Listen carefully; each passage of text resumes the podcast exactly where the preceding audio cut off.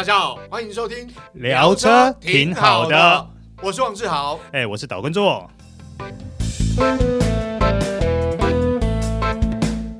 Hello，各位听众朋友，大家好，欢迎收听这一集聊车挺好的，我是岛叔岛根座。好，这一两年呢、啊，小型 SUV 在市场上可以说是大受欢迎。以今年二零二二年来说啦，现在六月嘛，所以大概是半年的期间呐、啊，小型 SUV 大概占了市场总销量差不多十七个 percent，我这个比例大概都要跟中型 SUV 相当了。所以你看，小型 SUV 这几年在台湾市场有多火热？那其中呢？呃，国产车的部分，比如说像 Honda 的 HR-V，你上了 Kicks，还有甚至于大一号的 Toyota Corolla Cross，都是市场上它热卖的车款。那虽然说我们刚刚讲的这些车款都算是同一个级距，可是呢，车长大小却有点不太一样。比如说啦，尺寸最小巧、最精巧的 Kicks 车长只有四二九五 mm，不到四米三哦，可是它轴距到达了二六二零 mm。至于 HR-V 呢，它还是维持四米三左右的车长，轴距则是这三台车里面最短的二六一零 minimeter。最大的呢，其实就是 Toyota 的 Corolla Cross，它的车长呢来到四四六零 mm，哇，几乎大了 HR-V 超过十公分，那比 Kicks 甚至还长了十五公分，所以呢。Corolla Cross，它也是这三台车轴距最长的一台，它的轴距来到二六四零 mm。好，那虽然我们刚讲这三台车，不管是车身尺码啦、产品诉求都有点不太一样，但也都有各自的拥护者。那今天我们要讲的 HR-V 呢，也就是最早引进国内，直到现在也是最早推出大改款车型的一台啦。大改款的 HR-V 呢，在国内目前有 S Plus 进化版跟 Prestige 两个等级。直到我们之前在试驾的时候，Honda 台湾一直都还是不肯透露它的正式售价。不过在六月八号，Honda 台湾终于公布了，其中 S Plus 进化版售价八十一点九万，Prestige 尊龙版售价八十七点九万。不晓得各位听众朋友觉得这个价格如何啊？那今天呢，岛叔的试驾重点呢，就是要是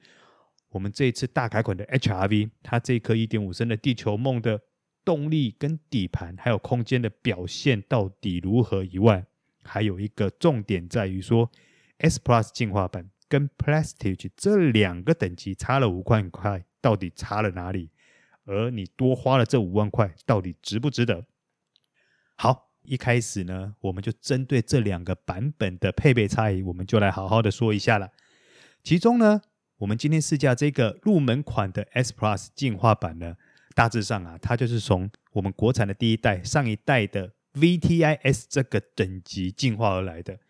可是呢，上一代车型因为没有 Honda Sensing 嘛，而这一代车型它是把 Honda Sensing 列为全车系的标配。那另外呢，还有个新玩意儿，就是。HDC 陡坡缓降系统这一次也把它列为 HR-V 的全车系的标配。这个新玩意儿 HDC 感受如何？它是怎么做动的？这个我们后面再说了。那我们先来讲一下，除了我们刚刚讲的这些部分以外，这次的 HR-V 全车系的进化呢，还有哪些呢？比如说 LED 头灯、昼行灯、前方向灯、LED 的导光型尾灯、刹车灯、后雾灯。我们刚刚念的这些部分，通通都是采用 LED 的形式。那除了这些以外呢，八寸的触控式音响主机，然后内建 Apple CarPlay 跟 Android Auto 的资源啊，六颗气囊，然后三模式的倒车摄影机，这些也都是全车系，也就是我们今天试驾的这个 S Plus 进化版主要的配备内容了。可是接下来重点来了。贵了六万元的 Prestige 到底多了哪些配备？好，我们先讲大项的哈。第一个就是 Lane Watch 盲点监视系统，第二个双区独立空调，第三个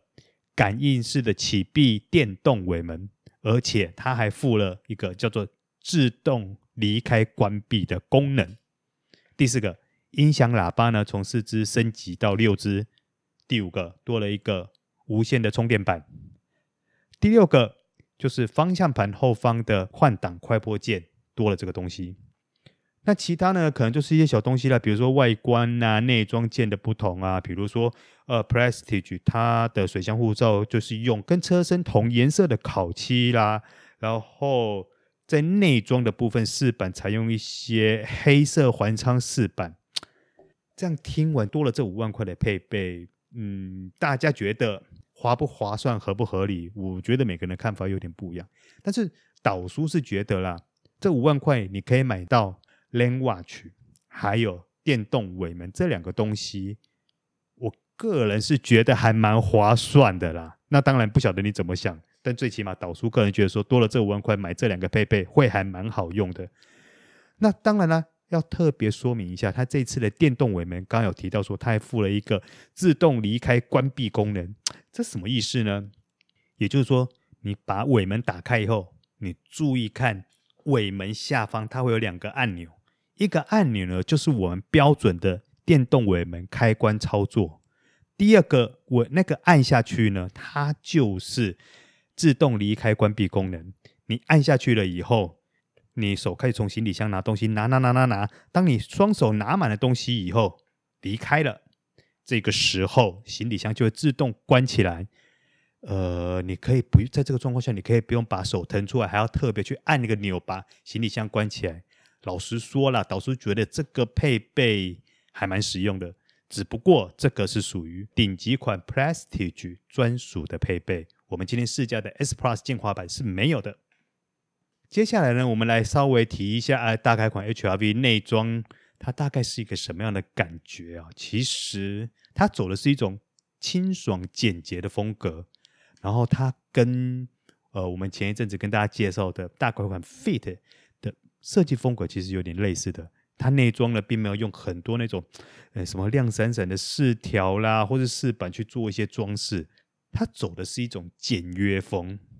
然后呢，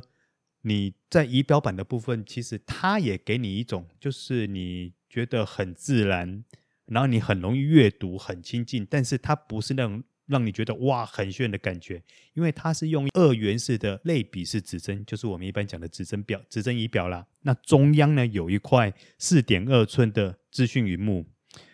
这样的设计你，它不算是我们现在最新最炫的，说什么全虚拟仪表或全虚拟萤幕，但是它在资讯的提供上还算蛮清楚的。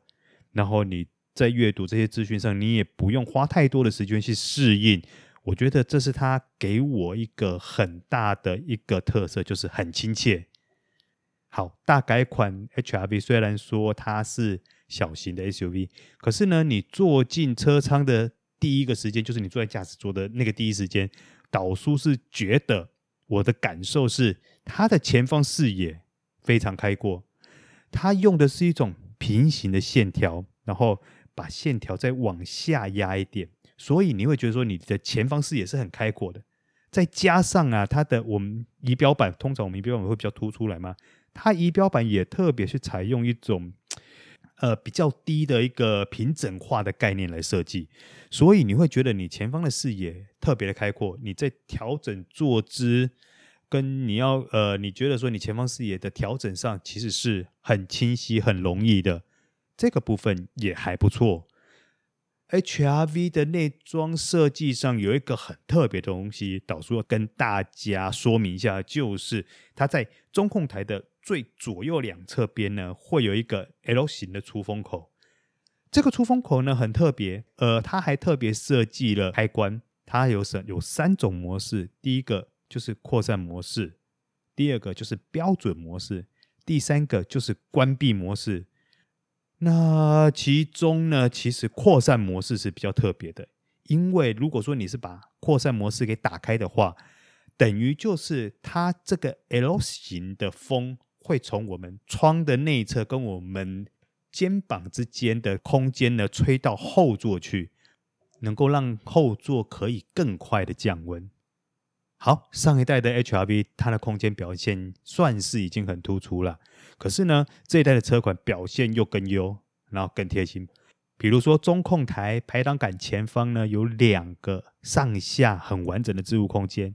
那驾驶座跟置物跟副手座的人都可以把手机摆在这里。如果说你是 Prestige 车型的话，下面那一层的空间呢，它还会再配置一个无线充电板。HRV 呢，它后座还有两个很贴心的设计，第一个就是它在左右门边的门把。也就是我们电动窗开关的前端呢，它特别设置了一个置备架，它大概容量多大啦？比如说我们一般的呃随手的那种保特瓶呐，或者是我们速食店的饮料纸杯啊，这样的 size，理论上都可以放得下。然后你在取用或在摆放的时候就很方便，因为通常来说，我们有时候要么就是我们把中把后座中央的扶手打平来放杯子，要不然就是我们放在门边下方那边。它另外把置备架设计在这边的话，你在取用上就会变得更方便。那另外一个贴近的设计呢，就是呃，你左右两个前座椅背的地方，就是我们地图带比较靠中央的地方呢。它上面有设计手机袋，左边、右边各一个，让乘后座的乘客呢可以很轻松的把手机放在这里。但是我必须说啦，如放在如果把手手机放在这里，算是很方便，没有错。但是下车的时候一定要记得随手把它取走，否则，呃，我相信呐。包含我自己在试车当天的时候，我都很容易把手机就会遗留在这里，这算是个人的问题啦。那我们在这边就不讨论太多。好，HRV 呢，它的椅背采用六四分离的设计，椅背向前打平以后呢，它的行李箱空间哦很平坦哦，然后你椅背跟后行李箱的地方也没有断差，整个行李空间算是很方正完整，实用性很高。除了这个以外，Ultra Seat 也同样出现在 HRV 的后座上了，也就是说呢，你可以把椅面后座椅面直接往上翻，然后就可以摆放比较有高度的行李。那整体来说啦，HRV 在空间变化或是整个呃空间的使用上呢，跟对手比较起来的话，它应该算是数一数二。好，我们按照惯例，之前呢导叔都会用自己的身材做 demo 啊，直接坐进呃。前座、后座实际丈量，它整个空间表现。这一次呢，我们 HRV 呢还是采用相同的方式来为大家说明它的空间表现到底如何。导叔呢身高一百七十三公分，坐进去 HRV 的前座，然后调好整个坐姿以后呢，开始量。我的膝部呢距离中控台差不多十二公分，大腿呢距离方向盘十四公分。重点是它的头部距离车顶哇有十四公分，那至于后座呢？哇，这就更厉害了。导叔就从前座直接移到驾驶座后座这个位置呢，发现呐、这样一量呢，膝部空间竟然高达三十公分，也就是说，我的膝部到前座椅背这段距离整整有三十公分。哇，这个表现真的很威耶！因为以一台小型小型的 SUV 来说。能够有这样的膝部空间，真的是很厉害了。可是呢，相较于它整个膝部空间这么微，它的头部空间表现就没有这么的厉害了。导叔坐进去以后，头部距离车顶大概剩下六公分左右的距离了。那虽然说，呃，这个部分它算是没有这么理想了，但是以就整个乘坐环境来说，导叔觉得倒是没有什么太多的压迫感。最主要的原因在于说，因为它的车窗下缘，也就是我们讲的那个肩线的部分，其实它大概压在导叔的肩部以下吧。所以也就是说，车舱它还能够拥有一个很充足的光线跟视野，所以倒是没有造成一些视觉上的压迫感。在这个部分来说，表现上是也还不错。好，接下来导叔来讲一下大改款的 HRV 搭配1.5升自然进气地球梦 Earthstream 这一颗引擎的表现到底如何？还有啊，这次 HRV 的操控是不是有符合大家的期待？好，那虽然大家对于这具1.5升的地球梦引擎应该都不陌生啊，我们先前在 Fit 也跟各位做了一个详细的介绍，不过在这边我们还是要把它的数据跟大家再跟报告一下。这具引擎呢，这具自然进气引擎呢，它的最大马力是一百二十一匹，最大扭力是十四点八公斤米。根据原厂的数据显示啊，平均油耗跟上一代的一点八升相比较之下，这一次的油耗呢，从上一代的十四点五，也就是说每公升十四点五公里，进步到每公升十七公里，这个进步幅度不算小啊。那另外，为了应付 SUV 高扭率的需求，这一次 HRV 还特别搭配使用进化版的 CVT 变速箱。哎，这个你听起来就会觉得很奇怪，什么叫做进化版 CVT 变速箱？简单说啊，就是它把中传比给降低了。那透过这样的方式呢，你是不是就可以放大轮下的扭力输出，让引擎呢比较经常在发挥它的大扭力输出？再加上呢，因为它的车重也只有一千两百五十公斤左右，所以理论上来说，这颗引擎应该还足以应付日常的使用需求了。为了要充分的体验出 HRV 这次整个动力跟操控的表现呢，导叔这一次挑选的市区道路、山路还有陡坡这三种路段来好好体验 HRV 在这一方面的表现。好，实际上路后，我们第一个体验就是市区道路，轻点一下油门起步上路，导叔第一个感受到的反而不是去评论说动力表现好不好，而是。它底盘给我的感觉是还蛮鲜明的，为什么？因为它底盘感觉是有点硬朗的，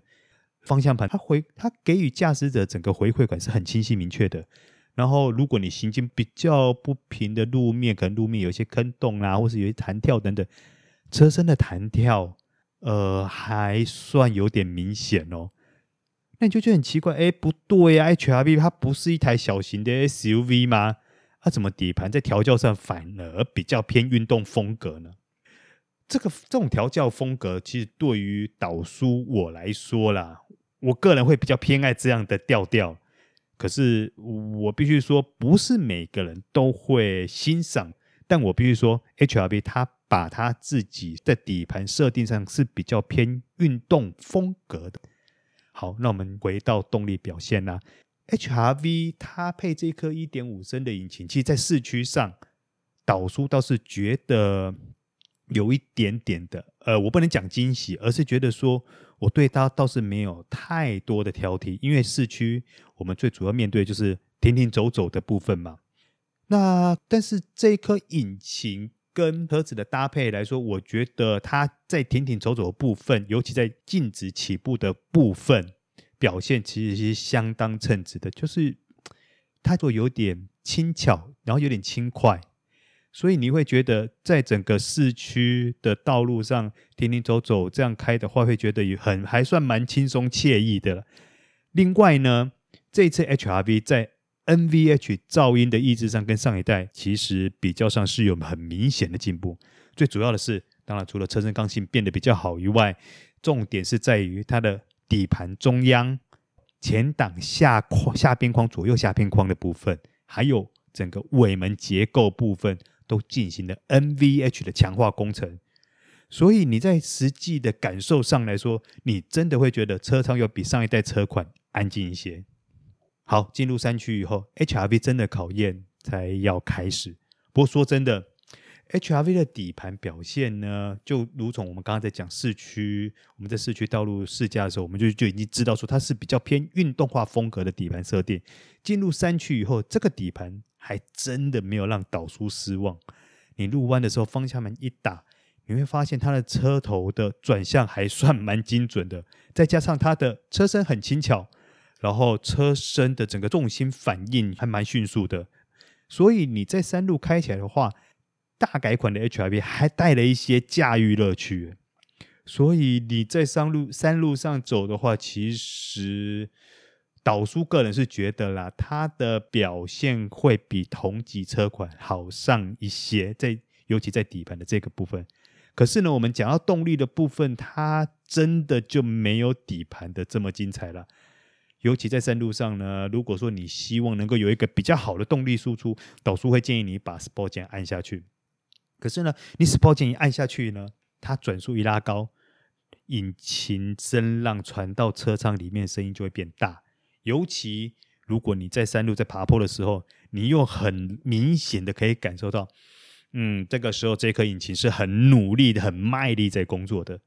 好了，简单说就是底盘比引擎凶。好，接下来导叔又要来试试看首次在 HRV 上出现的 HDC 陡坡缓降系统。这套系统呢，呃，原厂是说它可以在时速三到二十公里之间进行控制，它自动进行控制。你按下去了以后，如果你在陡坡上，你把它按下去，它就会自动去控制你的车速。那、然后你只要好好的控制你的方向盘，控制你的前方路径，其他部分全部都可以交给这套系统去处理。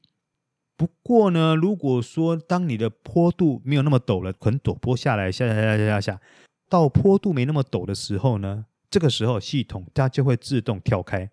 然后采取一种伺服作动的一个状态。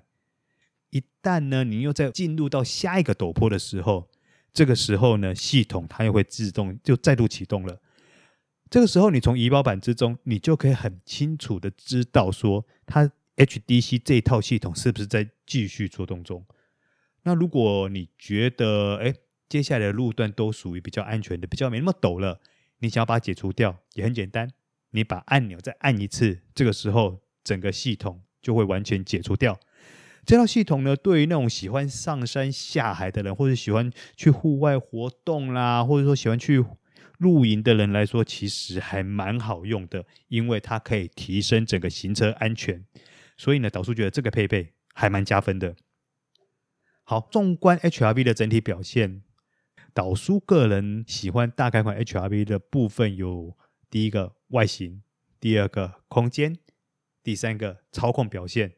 那觉得期许它还可以有更好的表现部分呢，就是第一个我们刚提到动力部分，第二个后座头部空间。那如果说它未来的价格真的落在我们刚刚所预测的，就是八十二到八十七万元之间呢，它不算是物美价廉啦，但是毕竟也还算合理呀。尤其譬如说，现在新的车款都把 Honda Sensing 还有 HDC 都列为全车系的标配，说真的，